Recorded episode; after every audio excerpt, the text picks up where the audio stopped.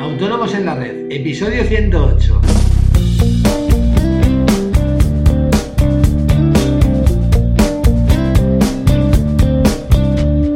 Muy buenos días a todos y bienvenidos un día más, un miércoles más, hoy 17 de febrero de 2016, a Autónomos en la Red, el podcast en el que hablamos de todos aquellos temas que nos interesan a los autónomos, IVA, IRPF, financiación, seguros sociales, eh, novedades fiscales, etcétera.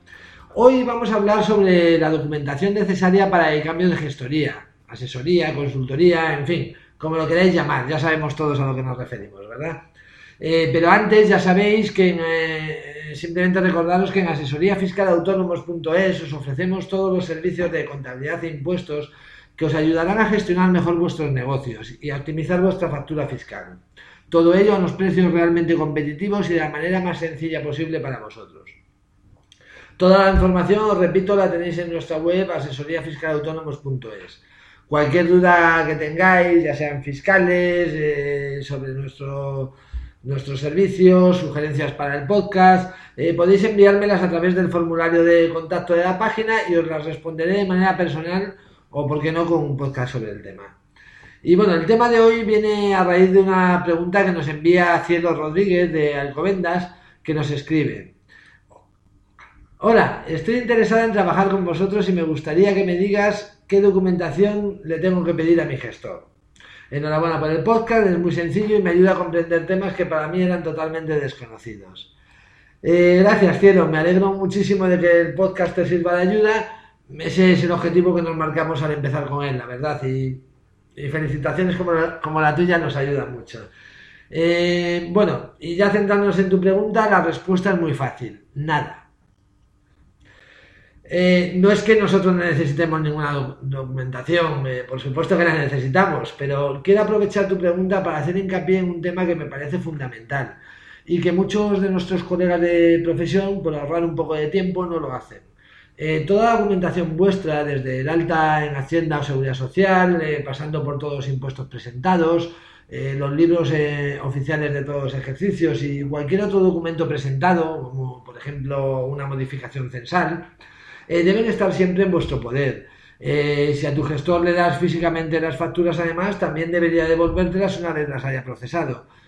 Eh, sí, ya sé que es más cómodo que lo tenga todo él y pedírselo en caso de que necesites algo, ¿verdad? Pero ¿habéis pensado qué pasaría si de, si de repente desaparece? Y no sería el primer caso que, que, que conozco, os lo prometo. Y tener en cuenta que la documentación hay que guardarla mínimo cuatro años, si no son más, pues por determinadas condiciones, ¿verdad? Eh, ¿Creéis que en caso de inspección valdrá la excusa de que los papeles los tiene gestor y ha desaparecido? No, ¿verdad? Eh, por eso es importante siempre que toda documentación obre en vuestro poder. Lógicamente, en nuestro caso, guardamos copia de todo lo que hacemos, pero a la vez os enviamos a vosotros los ficheros originales para que siempre tengáis vuestra documentación. En caso de altas, bajas, declaraciones censales, declaraciones de impuestos, etcétera, eh, nada más presentarlos se os envía una copia. Y en el caso de los libros oficiales se os envían al finalizar el cierre del ejercicio, normalmente en marzo. Eh, además, siendo todo actualmente telemático, eh, cuesta tampoco enviároslo y tampoco a vosotros guardarlo, que la verdad no entiendo por qué el 100% de las asesorías, gestorías no lo hacen. bueno, perdona cielo, que me he ido por las ramas. Eh, pero me parece importante que independientemente de que vayas a ser cliente nuestro o sigas con tu gestor, deberías pedirle toda tu documentación. Para responder concretamente a tu pregunta, la documentación que solicitamos a nuestros nuevos clientes que ya están dados de alta en autónomos es la siguiente. El DNI, el alta en Hacienda, modelo 037 y en Seguridad Social, o bien, si lo hiciste a través de un PAE, el DUE.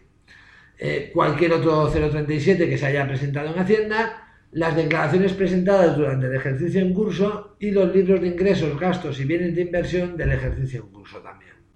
Por supuesto todo escaneado, no queremos que nos envíen ningún original. Eh, fácil, ¿verdad? Y bueno, ya está, eso es todo por hoy. Muchísimas gracias por tu pregunta, Cielo, eh, que me parece que puede servir de ayuda a muchísimos de nuestros oyentes. Y como siempre, agradeceros vuestras reseñas y valoraciones de 5 estrellas en iTunes pero sobre todo, muchísimas gracias por estar ahí y por vuestro feedback, que para mí es súper valioso y, me ayuda muchísimo a tratar temas que os interesen. Y bueno, nada más, nos oímos mañana con más autónomos en la red. Adiós.